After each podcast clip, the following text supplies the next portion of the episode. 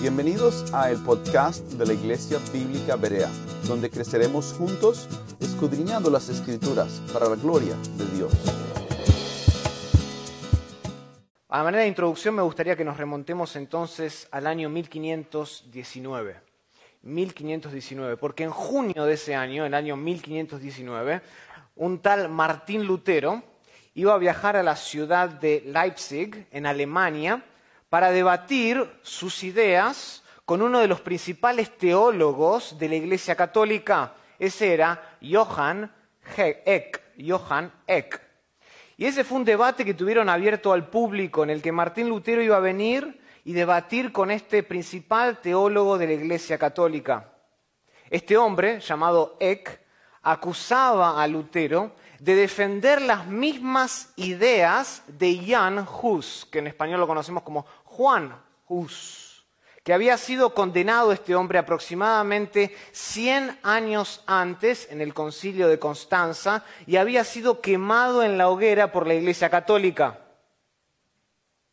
Lutero, por su parte, protestaba, defendía y decía que él no era como Hus o como Hus. Y Eck lo seguía presionando, seguía insistiendo que él estaba defendiendo las mismas ideas de un hombre que la Iglesia Católica ya había condenado. Entonces, ¿qué pasó? Durante el almuerzo, Lutero se fue a la biblioteca de la Universidad de Leipzig para refrescar su memoria acerca de las ideas de este hombre que había sido condenado por la Iglesia Católica 100 años antes. Entonces, en la Universidad de Leipzig, él empieza a examinar las actas de lo que fue el concilio de Constanza y para su asombro, Lutero descubrió que Eck estaba en lo correcto. Lutero estaba defendiendo las mismas ideas de Jan Hus, las mismas ideas de ese hombre que fue condenado. Así que volvió del almuerzo y cuando se reanudó el debate, Lutero declaró estas palabras. Él dijo, entre los artículos de Juan Hus encuentro muchos que son claramente cristianos y evangélicos y que la Iglesia Universal, dice él, no puede condenar. Y ese fue uno de los momentos más dramáticos de aquel debate en junio de 1519. ¿Por qué? Porque Eck, el principal teólogo de la Iglesia Católica, había ganado un tanto en el debate y Lutero comprendió cuál era verdaderamente el problema al cual él se estaba enfrentando.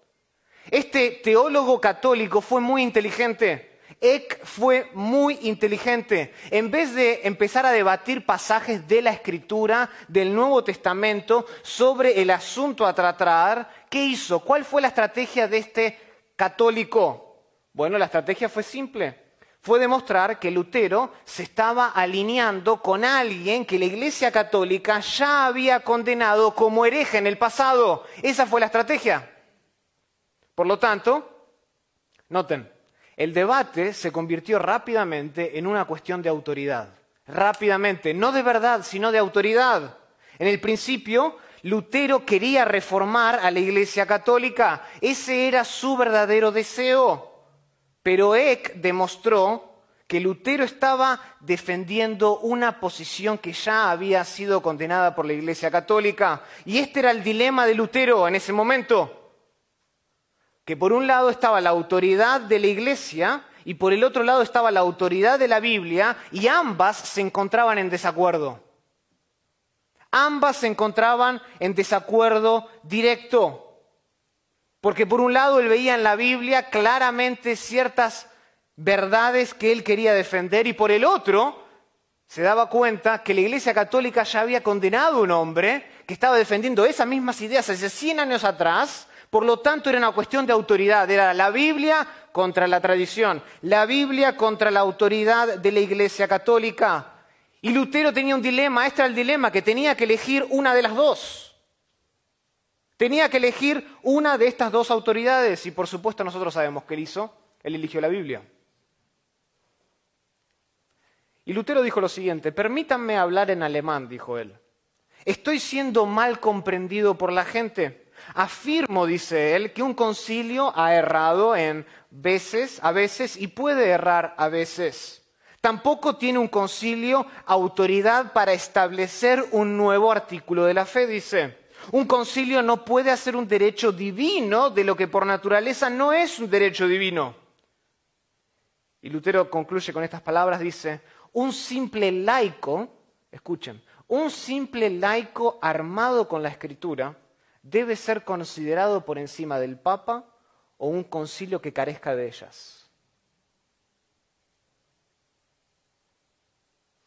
A lo que Eck, este principal teólogo católico, le responde lo siguiente. Le pregunta en frente de todos, se pueden imaginar la atención, este es un debate abierto al público. Le dice, ¿acaso eres el único que sabe algo, Lutero? Salvo tu persona, ¿está toda la iglesia en un error? Noten la inteligencia de Eck otra vez, poniendo y tomando la autoridad de la iglesia. A lo que Lutero contesta, respondo que una vez Dios habló por la boca de un asno. Y les diré claramente lo que pienso. Yo soy un teólogo cristiano y estoy obligado, dice, no solo a afirmar, sino también a defender la verdad con mi sangre y mi muerte. Y quiero creer libremente, y escuchen, y no ser esclavo de la autoridad de nadie, ya sea de un concilio, una universidad o el mismo papa. No quiero ser esclavo de la autoridad de nadie. El debate duró aproximadamente 18 días. Y al finalizarse, el debate continuó mediante publicaciones de varios panfletos o tratados, en esa época era muy común. Ahora, ya para febrero del año 1520, unos meses, tal vez 6, 7, 8 meses después, Lutero llegó a la conclusión de que todos somos usitas sin saberlo, de que todos defendemos a ese hombre que había sido quemado en la, hoguera 100 años antes por la Iglesia Católica, dice él. Y con esta declaración, la autoridad de la Iglesia se puso en tela de juicio de manera categórica. La Iglesia había condenado a Hus por ideas que Lutero ahora consideraba que enseñaban la Biblia, y es aquí, pues, donde se describe o se concibe uno de los principios fundamentales de la reforma protestante en la historia, y eso es sola escritura. Sola escritura, que se refiere a por la escritura solamente. Este principio insiste que solo la Biblia tiene, escuchen, la autoridad de cautivar la conciencia del creyente. ¿Se entendió eso? Eso es sola escritura, que solo la Biblia tiene la autoridad final para cautivar la mente, el corazón, los afectos, las emociones de un verdadero creyente. Eso no significa que Lutero y los demás reformadores no reconocían otras formas de autoridad. Pero Ninguno de ellos consideraba que esas otras formas de autoridad estaban por encima de la Biblia o eran absoluta, absolutas en autoridad. Estas autoridades, como por ejemplo la tradición de la Iglesia, son autoridades derivadas, autoridades que están subordinadas a la autoridad final que viene de parte de Dios. Siguen siendo autoridades, claro que sí, pero están subordinadas a la palabra de Dios. La Iglesia Católica reclamaba, y por cierto, sigue reclamando precisamente lo contrario, hasta el día de hoy. La Iglesia Católica reclama el derecho único de interpretar la Escritura. Solo la Iglesia puede hacer eso. La autoridad descansaba en la Biblia o descansa en la Biblia y en la interpretación de la iglesia, ambas siendo infalibles, sin error. Eso no era verdad, sino que sigue siendo la posición de la Iglesia Católica hasta el día de hoy. De hecho, si ustedes van a la, a una página y leen el catecismo de la Iglesia Católica, eso es lo que dice hasta el día de hoy. Explícitamente dice lo siguiente, que la revelación bíblica, y estoy citando, viene de dos modos distintos de transmisión. Escuchen eso. dos modos distintos de transmisión. ¿Cuáles son esos dos modos? La Sagrada Escritura por un lado y la tradición por la otra. En la sección 82 del Catecismo dice así, de ahí resulta que la Iglesia, a la cual está confiada la transmisión y la interpretación de la revelación, no saca exclusivamente de la Escritura la certeza de todo lo revelado. Y dice, y así las dos, o sea, la Sagrada Escritura y la tradición, escuchen, se han de recibir y se han de respetar con el mismo espíritu de devoción. Otra sección, la sección 100 del Catecismo, dice esto. El oficio, escuchen, el oficio de interpretar auténticamente la palabra de Dios ha sido confiado únicamente al magisterio de la Iglesia, al Papa y a los obispos en comunión con él. Punto.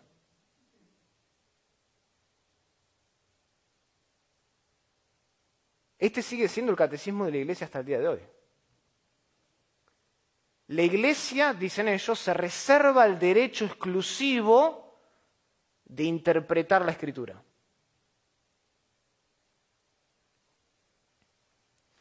Ahora, fue hasta, ante este tipo de declaraciones que los reformadores justamente concibieron el principio, el grito protestante de sola escritura. Fue ante este tipo de declaraciones.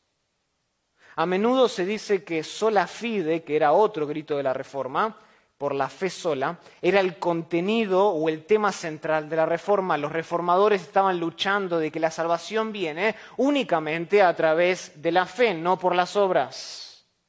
Ese era el contenido. Pero la recuperación de la Biblia fue el método de la reforma. Fue a través de, de, obtener y de exaltar el libro de Dios en el lugar que tiene que estar que la reforma supo concebirse en la historia. No hubo otro grito de guerra contra la Iglesia Católica más que sola escritura. Ese era el grito de guerra. Y este sigue siendo, por cierto, nuestro grito de guerra hoy. Sigue siendo el mismo grito de guerra. No hay nada nuevo que debamos nosotros agregar para reformar a la iglesia. ¿Se entiende eso? No hay otro método de reforma en la iglesia más que la escritura. No lo hay. No existe y no existirá. No existe otra metodología viable en la actualidad, como tampoco existió en la antigüedad. La protesta, el grito de reforma sigue siendo exactamente el mismo. ¿Y cuál es? Considerar que la escritura es nuestra autoridad absoluta porque su autor es el único ser perfecto que no erra y no se equivoca nunca. Hermanos, solo la Biblia es inspirada por Dios. Solo la Biblia es inspirada por Dios y su autoridad está por encima de cualquier concilio, cualquier credo, cualquier obispo, cualquier papa, cualquier pastor.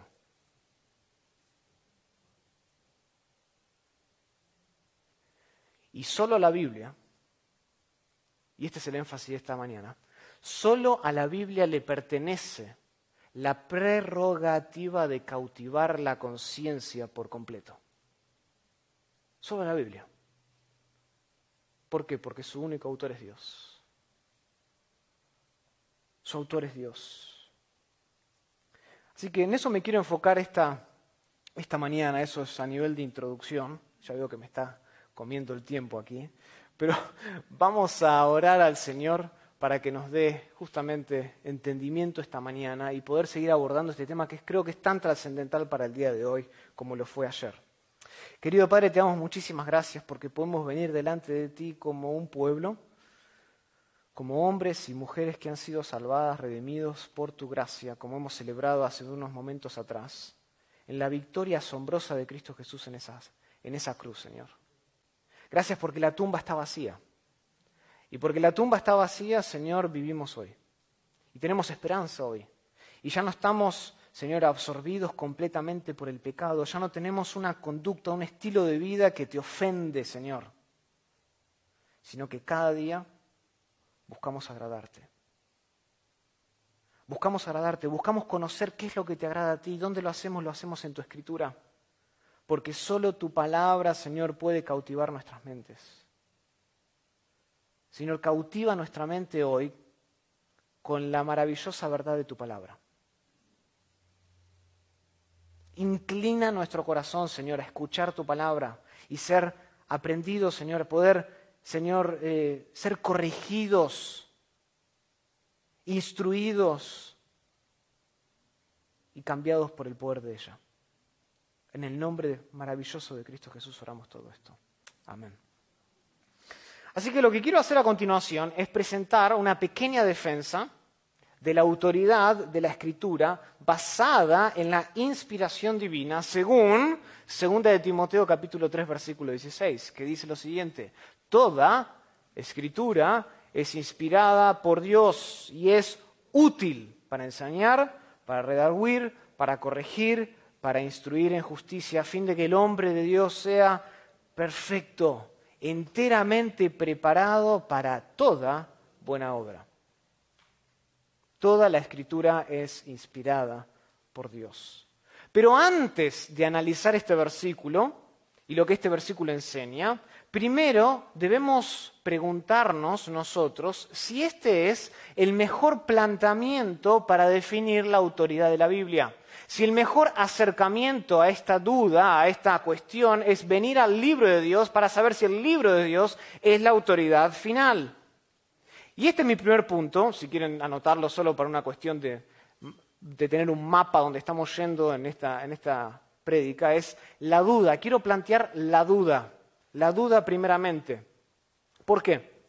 Porque según el posmodernismo de hoy, ¿se acuerdan esa ideología que cree que no hay autoridad final porque no hay verdad final, por lo tanto todo es subjetivo?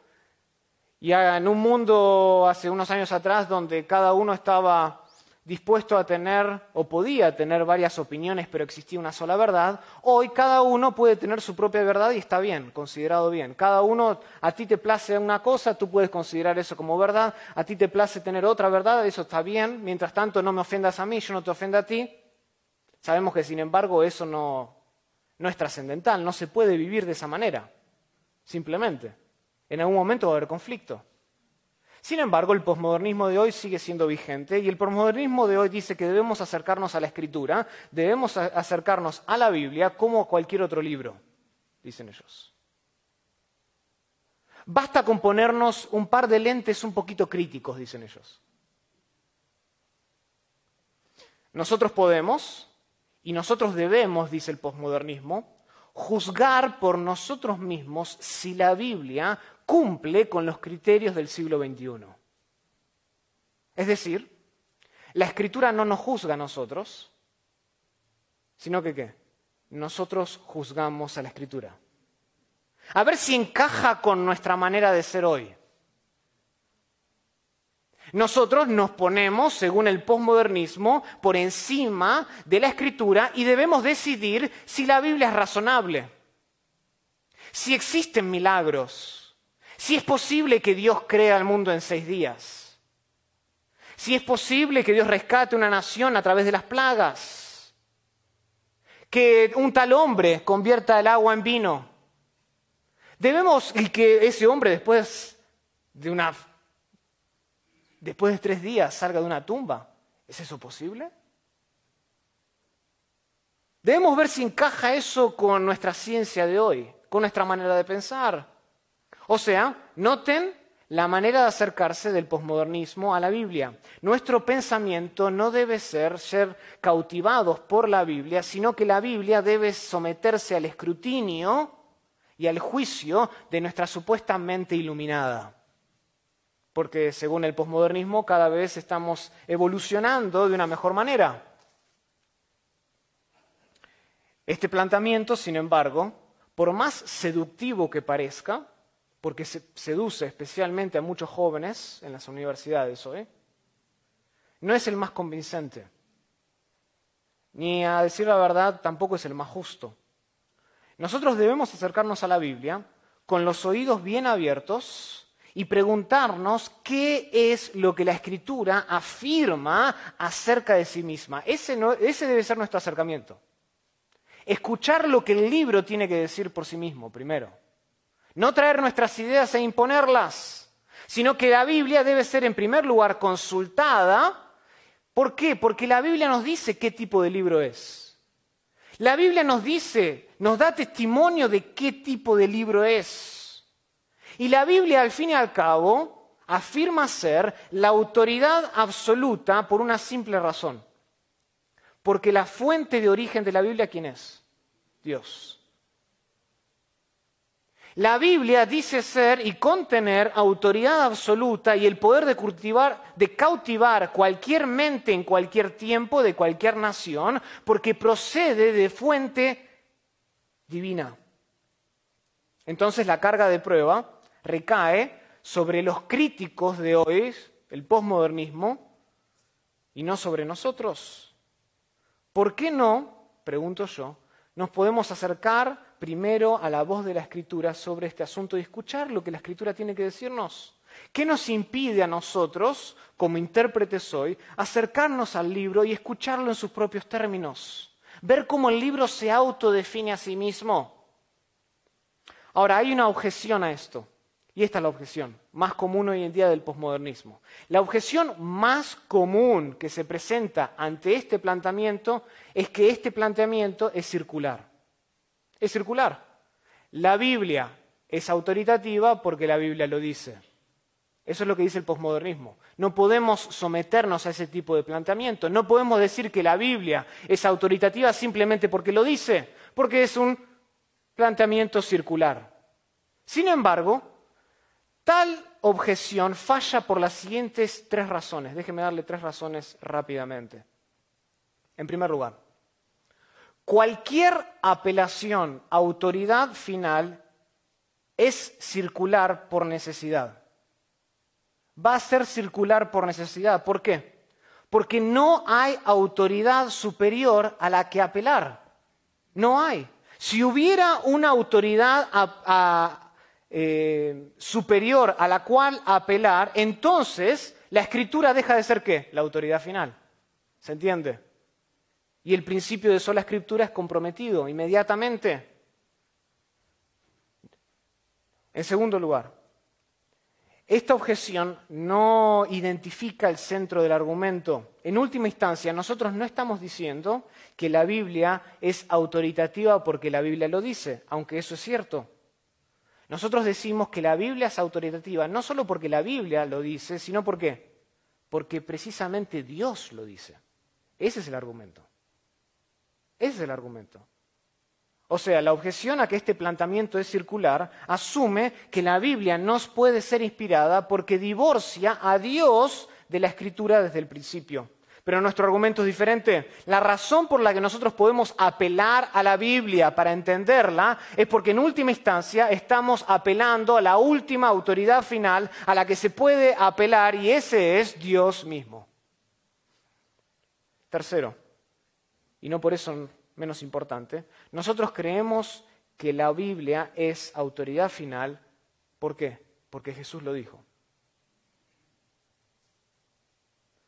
Nosotros creemos que la Biblia tiene autoridad final sobre todo por la autoridad de Jesús, que es la misma base por la cual nosotros creemos las demás de las doctrinas. Nosotros creemos en la Biblia, ¿por qué? Porque Jesús también creyó en ella, tan simple como eso. Y este será nuestro enfoque hoy. Nosotros permitiremos que la Escritura hable por sí misma en lugar de juzgarla con categorías, con presuposiciones modernas que no se ajustan a las verdades.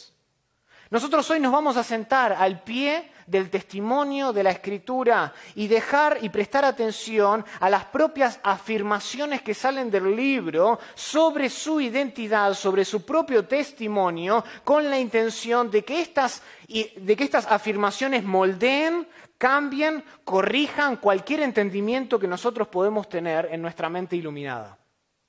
Eso es lo que queremos hacer hoy. Así que en primer lugar dije la duda, pero creo que la duda ya está sacada del lugar. Creo que podemos objetar a ese planteamiento que nos da el posmodernismo. No debemos acercarnos al libro con unos ojos críticos, sino ser francos y dejar que el libro hable primero, darle la chance y escuchar cuál es el testimonio del libro. En segundo lugar, la definición. Quiero que veamos la definición. Acompáñenme a 2 de Timoteo capítulo 3, versículo 16. Toda escritura es inspirada por Dios. Toda. En este versículo escuchen, la misma Biblia, este es el testimonio, la misma Biblia afirma ser inspirada por quién? Por Dios. Pero ¿en qué sentido es inspirada por Dios? ¿Qué significa eso? ¿A qué se refiere cuando dice que la Biblia es inspirada por Dios? Bueno, la palabra que el apóstol Pablo utiliza aquí es una palabra compuesta que puede ser traducida como exhalada. Es, la palabra de Dios es expirada por Dios. Exhalada, expirada. De hecho, la idea de inspiración procede de la traducción vulgata latina, inspirato, o inspirata, de ahí sale nuestro término en español, inspiración, y esta palabra describe esa idea de que hubo una acción divina durante la redacción del texto. Hubo alguien divinamente operando durante o cuando el texto se estaba redactando. O sea, el énfasis de este versículo recae en lo que Dios ha hecho en su acción y en darnos toda la escritura y no tan solamente una parte. Ese es el énfasis de este versículo. El énfasis está en lo que Dios ha hecho. ¿Y qué es lo que Dios ha hecho? Dios ha expirado, Dios ha exhalado. No dice una parte, dice toda la escritura. Ahora, imagínense, hermanos, Qué gran consuelo debe haber sido esto para Timoteo cuando escuchó esas palabras. Toda la escritura es exhalada, su fuente de origen es expirada por Dios. Lo que Pablo le está diciendo a Timoteo es que él no ponga su confianza en escritos que solo expresan las esperanzas y los anhelos de los mejores hombres, sino más bien en escritos que son realmente exhalados y que provienen de parte de Dios y por lo tanto tienen autoridad absoluta. Ese es el punto de Pablo.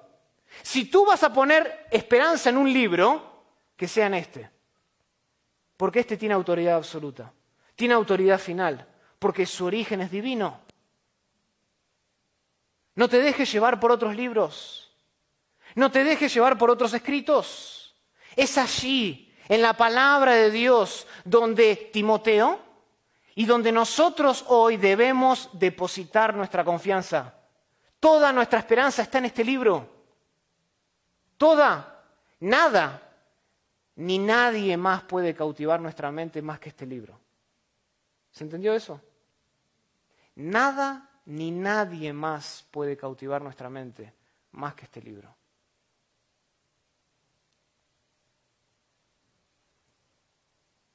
Ahora, es cierto que en la actualidad la palabra inspiración puede significar un montón de cosas que no captan con precisión realmente lo que Pablo está describiendo aquí.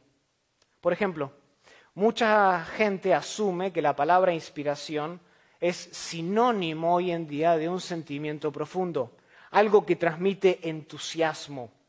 Por ejemplo, alguien puede decir, no sabes, la música de Jesús Adrián Romero me inspira. Ojo, ¿eh? algunos se ríen, pero la música de Jesús Adrián Romero me inspira, wow, me mueve. Otro por ahí dice, no sabes, acabé de escuchar una charla motivacional de Daniel Aviv, inspiracional. O por ahí otro más romanticón dice, me siento inspirado esta mañana a escribirle un poema a mi novia. Nosotros tendemos a usar la palabra inspiración de muchas maneras, como estos tres ejemplos nos muestran, como algo que nos movió a sentirnos de, alguna manera más emotivamente. Pero si nosotros aplicamos ese mismo entendimiento a lo que Pablo está diciendo acá en 2 de Timoteo 3:16, uno podría llegar a pensar que la inspiración de la Biblia se refiere a un sentimiento profundo de los autores bíblicos y a su entusiasmo por describirnos algo, historias a través de sus cartas. Pero si este fuera el caso, la inspiración no tendría que ver nada que ver con Dios. Ya que la Biblia sería simplemente un documento de hombres que se sintieron motivados emotivamente, movidos a escribirnos cartas a través de la historia. Eso no es lo que significa 2 de Timoteo 3:16. Tenemos que tener cuidado de exportar un uso de la palabra inspiración hoy al libro de Dios cuando eso no es lo que está diciendo el libro de Dios. Lo que 2 de Timoteo 3:16 dice o describe es aquella acción directa de Dios sobre los autores bíblicos que genera la creación de una revelación perfectamente escrita. Eso es lo que dice el texto al decir toda la palabra es, o toda la escritura es inspirada por Dios. Dios actuó en estos hombres de tal manera para generar la creación de escritos, de una revelación perfectamente agendada, escrita. Esta, esta palabra inspiración hace referencia a esa obra misteriosa. ¿Por qué es una obra misteriosa del Espíritu Santo? Por la que el Espíritu Santo se sirve de la personalidad del autor, del lenguaje, del estilo. Pablo sigue siendo Pablo, Pedro sigue siendo Pedro, Marcos sigue siendo Marcos. Escriben de cierta manera, con un estilo diferente.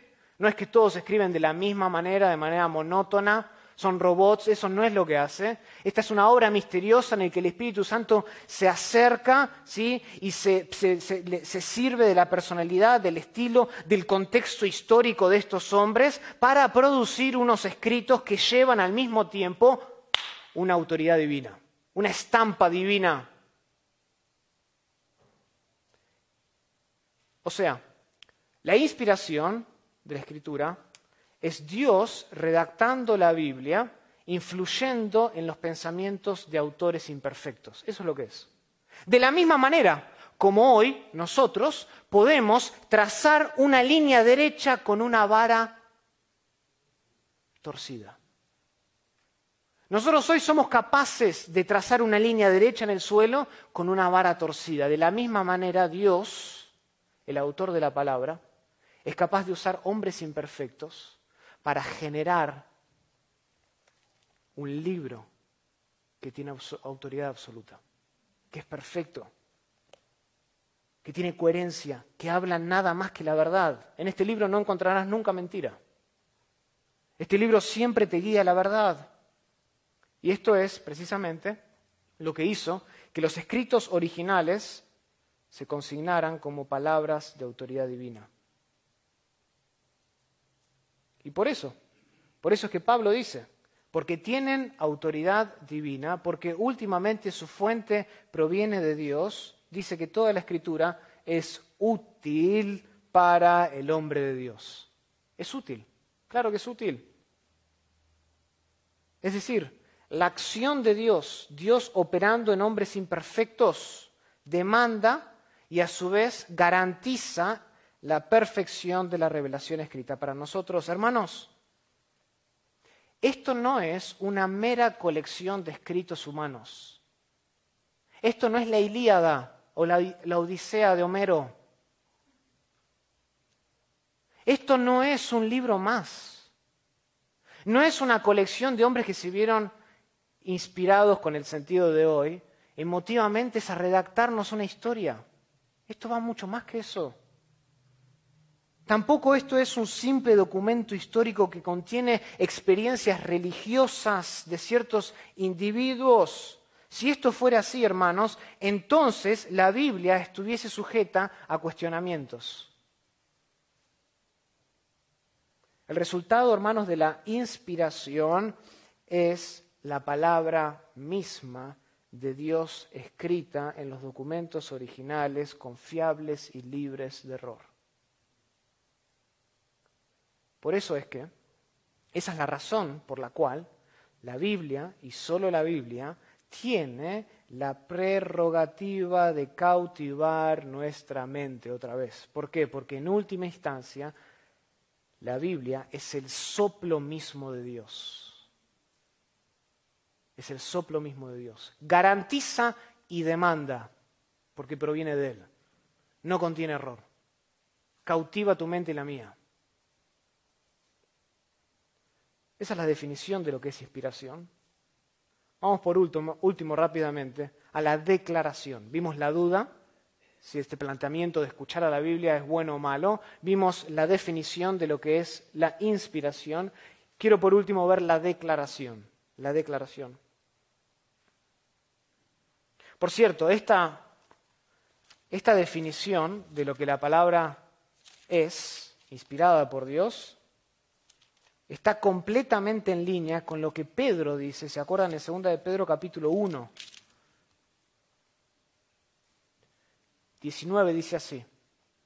También tenemos la palabra, dice, profética más segura, a la cual hacéis bien estar atentos como una antorcha que alumbra en lugar oscuro, hasta que el día esclarezca y el lucero de mañana salga en vuestros corazones. Entendiendo primero esto, escuchen, que ninguna profecía de la Escritura es de interpretación privada porque nunca la profecía fue traída por voluntad humana, sino que los santos hombres de Dios hablaron siendo inspirados por el Espíritu Santo. O sea, tanto Pablo como Pedro estaban en la misma, pensaban lo mismo acerca de la Escritura. Estos hombres hablaron siendo inspirados por el Espíritu Santo.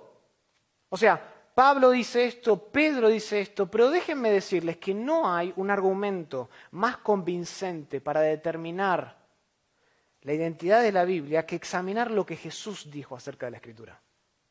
Porque después de todo, nosotros a quién seguimos? No seguimos a Pablo ni a Pedro, nosotros seguimos a Jesús. En última instancia le seguimos a Él. Entonces, la mejor manera de defender y ver qué es lo que la Biblia es en eh, autoridad final es ver cómo Jesús trataba la escritura, cómo se acercaba a la escritura. Su perspectiva de la Biblia debe ser, en último lugar, nuestra perspectiva de la Biblia. No hay mejor testimonio que este, que el de Jesús y su punto de vista es determinante para nosotros hoy. Y ciertamente, hermanos, no solo déjenme argumentar que el testimonio, lo que Jesús pensaba acerca de la Biblia debe ser nuestro mismo entendimiento, sino que nosotros tampoco no nos podemos dar el lujo de tener una perspectiva más baja de la de Jesús, porque al hacerlo estaríamos comprometiendo la integridad misma de la deidad de Cristo no podemos darnos el lujo de tener una perspectiva más baja que la que tuvo Jesús acerca de la Biblia. Ahora, cada vez que Jesús usaba el Antiguo Testamento, que en esa época era la escritura que tenían, Jesús siempre afirmaba la naturaleza de la palabra de Dios como palabra inspirada por Dios. Siempre lo hizo. En varias ocasiones, de hecho, él no solo reconoció que los autores bíblicos eran autores reales, sino que también Jesús atribuía los escritos de estos hombres a la acción directa de Dios. No solo creía que estos hombres eran reales, o sea que Moisés existió en algún momento en la historia, sino que también Jesús atribuía a los escritos de Moisés a la acción misma de Dios, o sea, creía en la inspiración de Dios. Por ejemplo, acompáñenme a Marcos. Y podríamos ir a muchos ejemplos. Podríamos estar toda la tarde en los evangelios, yendo pasaje tras pasaje para ver cuál era el acercamiento de Jesús a la Biblia. Pero acompáñenme a Marcos, capítulo 12.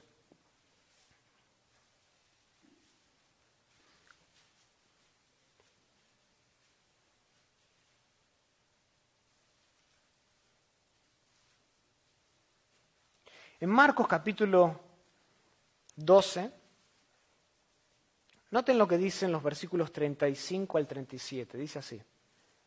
Marcos 12. Enseñando Jesús en el templo decía, ¿cómo dicen los escribas que el Cristo es el Hijo de Dios? Porque el mismo David dijo, por el Espíritu Santo, dijo el Señor a mi Señor, siéntate a mi diestra hasta que ponga a tus enemigos por estrado de tus pies.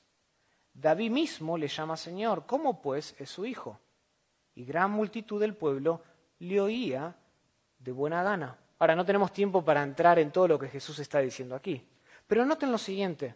Noten que en estos versículos, especialmente en el versículo 36 y 37, Jesús le atribuye tanto a David como al Espíritu Santo lo que había David declarado anteriormente. ¿Cómo sabemos eso? Noten versículo 37, dice, David mismo le llama. ¿Cuándo le llama? Le llama eso en el Salmo 110. Pero noten lo que dice en el versículo 36, porque el mismo David dijo por el qué. Por el Espíritu Santo, ese es Jesús hablando. Jesús ahí mismo le atribuye a las palabras de David, un hombre histórico que vivió y que fue tal vez el conquistador más grande que tuvo el pueblo de Israel, atribuye esas palabras del Salmo 110 no solo a David, sino también a quién? A Dios, al Espíritu, al Espíritu. En otras palabras, hermanos, lo que Jesús está diciendo aquí, por eso es que prestamos atención a cada palabra, hermanos. Porque cada palabra está inspirada. Y cada palabra, por lo tanto, tiene autoridad. Y cada palabra, por lo tanto, debe ser predicada. Lo que, Pablo está, perdón, lo que Jesús está diciendo aquí es que el Salmo 110 no es el producto del ingenio o de la invención de David, sino que. Él fue movido por el Espíritu Santo, como dice Pedro en 2 de Pedro capítulo 1, versículo 21.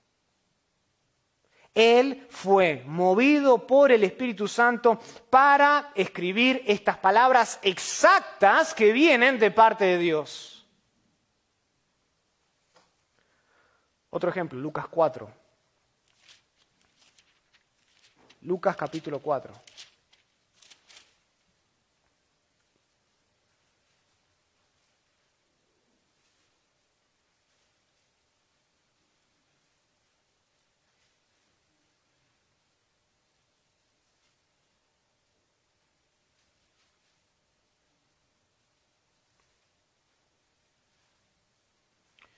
En, Lucas capítulo 4, ¿se acuerdan? Eh, Jesús entra en la sinagoga durante el día de reposo y lee un pasaje del rollo del profeta Isaías. Y eso lo van a ver en los versículos 16 en adelante. Dice, vino a Nazaret, Jesús, donde se había criado, y en el día de reposo entró en la sinagoga conforme a su costumbre, y se levantó a leer, y se le dio el libro de quién? Del profeta Isaías. Este no era el libro que solo le pertenecía a Isaías, sino que era el libro del profeta Isaías. ¿Por qué? Porque él lo había escrito, ese es el punto. Y habiendo abierto el libro, halló el lugar donde estaba escrito, el Espíritu del Señor está sobre mí, por cuanto me han ungido para dar buenas nuevas a los pobres, me han enviado a sanar a los quebrantados de corazón, a pregonar libertad a los cautivos y vista a los ciegos, a poner en libertad a los oprimidos, a predicar el año agradable del Señor. Y después, noten que Jesús inmediatamente, versículo 20, enrolla el libro enrolla el libro o el rollo. Y después de este, leer este pasaje, Jesús inmediatamente se sienta, no termina de leer el pasaje, y con todos los ojos puestos en él, dicen, noten lo que él dice en el versículo 21, y comenzó a decirles, hoy se ha cumplido esta escritura delante de vosotros hoy se ha cumplido qué?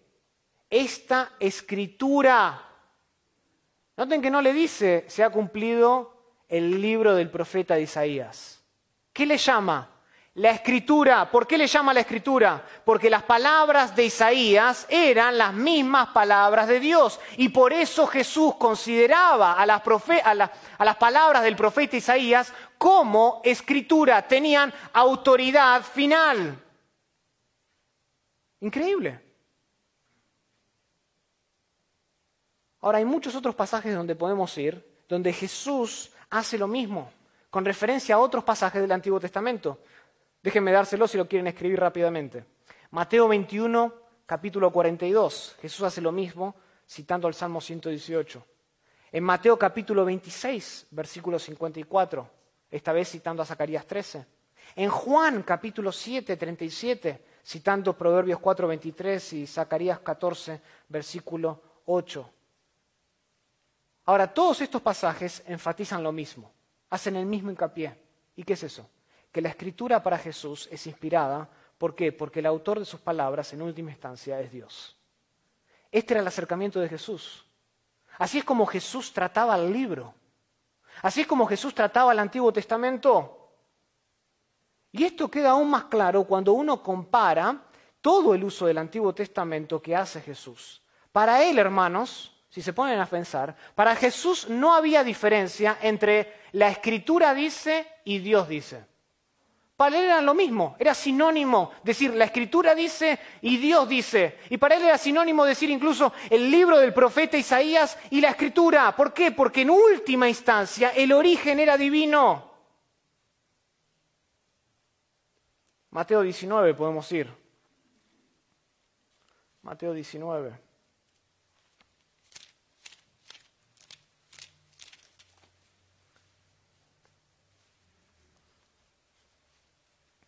Estamos bien todavía, ¿no? ¿Sí? ¿Estamos despiertos?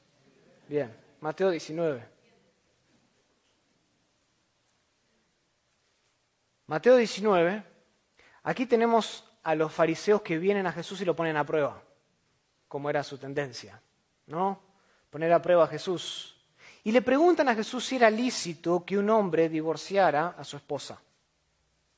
Y Jesús en Mateo 19 cita a Génesis capítulo 1, 27 y a Génesis 2, 24. Vuelve al origen, a la creación, a la teología de la creación. ¿Cuál era el plan de Dios para la humanidad? Entonces lo van a ver ahí en Génesis capítulo 19, versículo 3. Entonces vinieron a él los fariseos, tentándole y diciéndole, ¿es lícito al hombre repudiar a su mujer por cualquier cosa? Él respondiendo le dijo, ¿no habéis leído Noten lo que hace Jesús. No les dice, ustedes están mal y los levantan peso. No les hace eso. Él les dice, vamos al libro donde hay autoridad final. Él era el verbo encarnado. Él podría, bajo su propia autoridad, callarlos en ese momento. Pero él no hace eso. ¿Qué hace? Jesús va al libro. Porque lo que el libro dice concuerda con lo que Dios dice. Y dice, ¿no habéis leído? O sea, tendrían que saber esto, que lo que los hizo al principio varón y hembra los hizo. Eso Génesis 1.27, ¿se acuerdan? Y dijo, por esto, Génesis 2.24, el hombre dejará padre y madre y subirá a su mujer y los dos serán una sola carne. Ahora, noten que lo que vimos ahí es hermoso. Pero perdimos de vista algo muy importante. Hay una transición ahí escondida, donde se esconde algo precioso. Noten otra vez la transición del versículo 4 al versículo 5. Jesús respondiendo dijo, ¿no habéis leído que el que los hizo al principio, ¿quién, ¿quién los hizo al principio? Dios, varón y hembra los hizo. ¿Y qué? ¿Qué dice el versículo 5? Y dijo, ¿quién dijo? El que los hizo. El que los hizo dijo, por esto el hombre dejará padre y madre, se unirá a su mujer y los dos serán una sola carne. Noten que Jesús le dice, ustedes tendrían que haber leído lo que dice el libro, pero noten que Jesús aludió a estos versículos de Génesis como palabras de quién? De Dios. De Dios. ¿Quién escribió Génesis? Moisés. Pero él alude y dice, estas son las palabras de quién? de Dios. El que los hizo al principio también dijo. ¿Y qué dijo Génesis 2.24?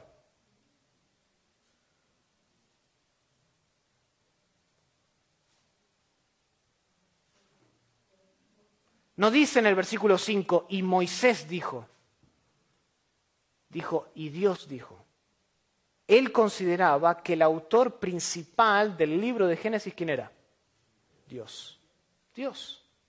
Ahora, esto no habría causado ningún tipo de revolución o ningún tipo de sorpresa en el judaísmo del primer siglo. ¿Por qué? Porque la escritura se la consideraba desde un principio como inspirada o como la palabra de Dios. Siempre fue así, o por lo menos desde un principio. Su contenido, inclusive, cuando su autor era otro, consistía en las declaraciones de Dios. Eso es lo que se creía. Pero noten lo que Jesús está diciendo. Para Jesús, la escritura y Dios se pueden usar de manera sinónima en referencia a la Biblia. ¿Por qué? Porque expresan el origen divino, proceden de parte de Dios. Hermanos, estos son solo algunos ejemplos, y podría ir a través de otros ejemplos, que revelan la perspectiva que Jesús tiene de la Biblia, del Antiguo Testamento. Él afirmaba la inspiración plenaria, completa, de todas las partes, verbal, de la escritura como se describe en 2 de Timoteo 3:16. Lo que Pablo dice en 2 de Timoteo 3:16 no es revolucionario, hermanos. Es lo que Jesús pensaba de las escrituras. Lo que Pedro afirma en 2 de Pedro capítulo 1 no es revolucionario. Es lo que Jesús, los que vieron en Jesús, ellos mismos lo vieron en Jesús hacer eso. Toda palabra es inspirada, cada una, desde la más grande hasta la más pequeña. No solo salvación está inspirada, también cada i, cada coma, cada cosita está inspirado por Dios. Y es útil. Es útil para el hombre, para que sea enteramente preparado para toda buena obra. Ahora, lamentablemente, no todos comparten esta perspectiva de la Biblia hoy. Y no estoy hablando más del posmodernismo, estoy hablando de las iglesias.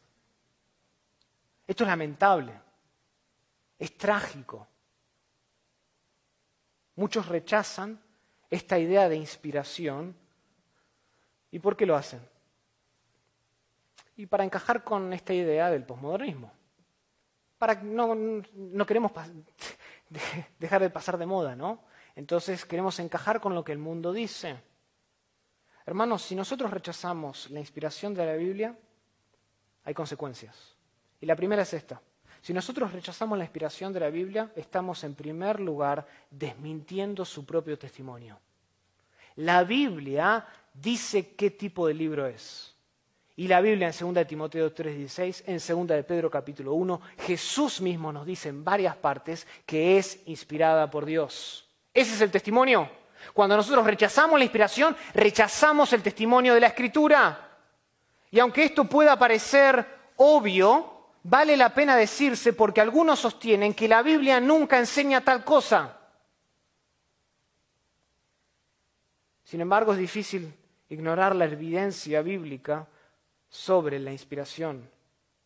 La escritura nos habla sobre su identidad y nos habla sobre su origen en términos concretos proviene de parte de Dios. Entonces no hay motivos reales para rechazar el testimonio de Dios sobre su inspiración.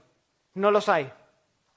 En segundo lugar, hermanos, si nosotros rechazamos la inspiración de la Biblia, repudiamos la autoridad de Jesús. Si nosotros rechazamos la inspiración de la Biblia, repudiamos la autoridad de Jesús. ¿Por qué? Porque él mismo tuvo este punto de vista acerca de las escrituras.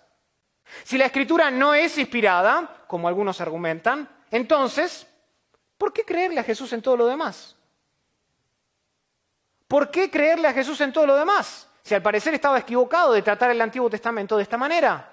¿Se entiende? Es simplemente incoherente, es simplemente inconsistente creer en la autoridad de Jesús por un lado y rechazar la autoridad de la Biblia por el otro. Es inconsistente. Nuestra confianza en Jesús está inseparablemente conectada con nuestra confianza en la Biblia. Si creemos en el uno, confiamos en el otro. No podemos divorciar esas verdades. Un autor dice lo siguiente, si creemos en el testimonio de la Biblia acerca de Jesús, que Él es quien dijo ser, es decir, la misma revelación de Dios hecha carne, entonces debemos aceptar a Jesús como nuestro Maestro en todas las demás otras cosas, incluyendo la naturaleza de la Biblia. Él es el Maestro. Si creemos que Él es Dios hecho carne, y creemos que Él es quien dijo ser, entonces debemos creerle en todo lo que además Él atribuyó, dijo y enseñó.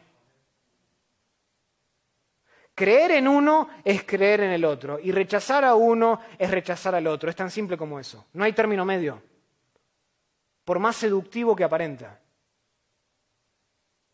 Tercero, y por último, si nosotros rechazamos la inspiración de la Biblia, censuramos cualquier tipo de autoridad que ésta conlleva. Censuramos, traemos a la censura cualquier tipo de autoridad que el libro de Dios tiene. Esto está de moda hoy. Algunos defienden la autoridad de la escritura, pero ¿saben lo que rechazan? Rechazan que fue inspirada por Dios. Rechazan que hay inspiración de Dios plenaria y verbal. Algunos defienden que la Biblia es autoridad, sí, pero que algunas partes no son tan ciertas como dice ser. Y ustedes se ríen, pero esto está de moda hoy. Decir que el libro es verdad, que es autoritativo, pero que hay algunas partecitas que mejor las obviamos. Hermanos, esto es absurdo, necio. ¿Por qué? Porque la autoridad de la escritura se basa, el fundamento de la autoridad es la inspiración. Es la inspiración. De que Dios estuvo detrás de cada palabra. Y su origen es divino. O sea, sin inspiración no hay autoridad. Si este libro contiene error, entonces no es más que otro libro.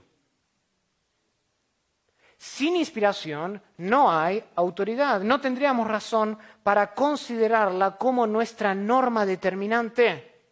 Después de todo, ¿por qué someternos a una mera colección de libros, a una mera colección de reflexiones, a una mera colección histórica de sentimientos religiosos de hombres falibles?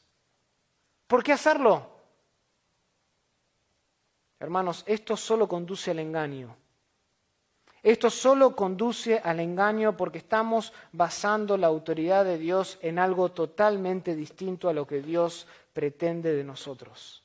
Dios pretende que la autoridad final no sea nuestro ingenio, no sea nuestra carisma, no sea el que está delante ni atrás, no sea la tradición, no sea lo que fuera. Dios pretende que la autoridad final, la lámpara, la guía de la iglesia, el fundamento sea qué? La Biblia. Solo la Biblia es inspirada por Dios y su autoridad está por encima de cualquier concilio, cualquier interpretación, cualquier credo, cualquier tradición, cualquier iglesia, por más grande o más pequeña que sea, y cualquier experiencia humana. La Biblia está por encima de todo y a solo la Biblia le pertenece la, prerrogativa de cautivarnos de adentro hacia afuera por completo. Nada más. Nada más. Ese ha sido el grito de la reforma y ese continuará siendo el grito de la reforma para siempre. Volver a la Biblia, volver al libro de Dios, porque solo en el libro de Dios hay autoridad final, porque la autoridad final se basa en la verdad final y la verdad final es Dios. Y como Dios nos está hablando en este libro, solo allí nosotros encontraremos libertad para nuestras almas. Eso es lo que debemos hacer. Y eso es lo que debemos comprometernos a hacer. Y si ya lo estamos haciendo, amén a eso. Pero ustedes, como nosotros, todos somos responsables de cuidar que en esta iglesia, al final lo que se eleva es este libro. Lo que se exalta es este libro, más que la carisma de cualquiera, más que la explicación de cualquiera. Lo que se eleva aquí, lo que se exalta aquí, es este libro porque es inspirado por Dios y aquí encontramos esperanza, salvación para nuestras almas. Oremos al Señor. Querido Padre, te damos muchísimas gracias por tu palabra. Porque tu palabra encontramos verdad, encontramos libertad para nuestra alma que muchas veces está atribulada por el pecado. Para nuestra mente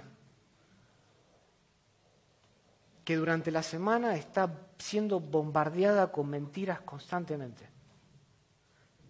Ya sea por familiares, ya sea desde nuestros celulares, desde nuestras televisiones, desde un libro que leamos, nuestra mente está siendo seducida completamente todo el tiempo por mentiras acerca de quién eres tú y de qué es tu libro. Señor, permítenos a nosotros ser hombres y mujeres de convicción, que sepan lo que creen, que traten al libro no solo como Pablo y Pedro lo trataron, sino como Jesús trató al libro, con respeto, como viniendo de parte de Dios. Con nuestros corazones se hinquen, se inclinen ante el libro para aprender, no para criticarlo, no para ponerlo bajo nuestro propio escrutinio, no para quitar o sacar partes del libro que no nos gustan sino para ponernos debajo del libro. Porque toda palabra, cada una de la más chica hasta la más grande, proviene de ti. Y porque proviene de ti conlleva autoridad. Señor, en Berea queremos ser esa iglesia que exalta tu palabra, que escudriña tu palabra y que escudriña incluso lo que el predicador está diciendo, para asegurarse que viene de parte de ti y que el predicador cuando habla realmente está hablando las mismas palabras de Dios. Haznos ese tipo de iglesia. Permítenos mantenernos firmes en esa convicción. Y que cada palabra de este libro cautive por completo nuestra alma.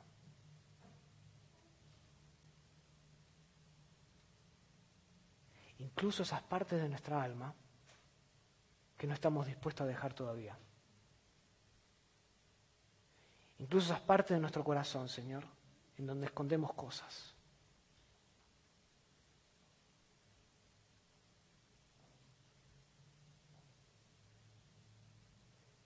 Permite que todo nuestro corazón,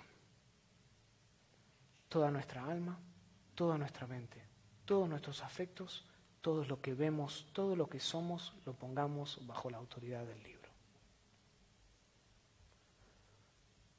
¿Por qué no queremos andar en una, conducta que no te agrade? Queremos ser renovados por la transformación de nuestro entendimiento para hacer un sacrificio agradable delante de ti. Al final es eso, morir cada día al yo y moldearme a lo que el libro autoritativo dice. Gracias Padre por tu palabra. Qué bendición que tenemos. En el nombre de Jesús. Amén. Gracias por escuchar el podcast de la Iglesia Bíblica Berea. Escúchanos en anchor.fm, Spotify, Google Podcast más. Iglesia Bíblica Berea existe para exaltar a Dios, edificar a los santos y evangelizar a los perdidos.